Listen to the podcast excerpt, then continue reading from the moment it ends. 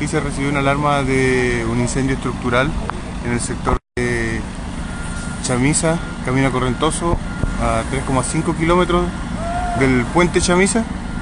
Al llegar a la primera máquina al lugar, eh, unidad B1 del Cuerpo de Bomberos Carretera Austral, se encontró una vivienda de un piso de aproximadamente 60 metros cuadrados que estaba ardiendo en fase libre de combustión.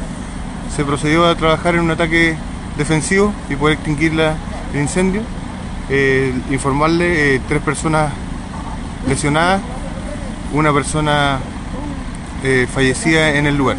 No, la vivienda está completamente en llamas y se trabajó, como le decía, en un ataque defensivo desde el exterior de la, de la vivienda.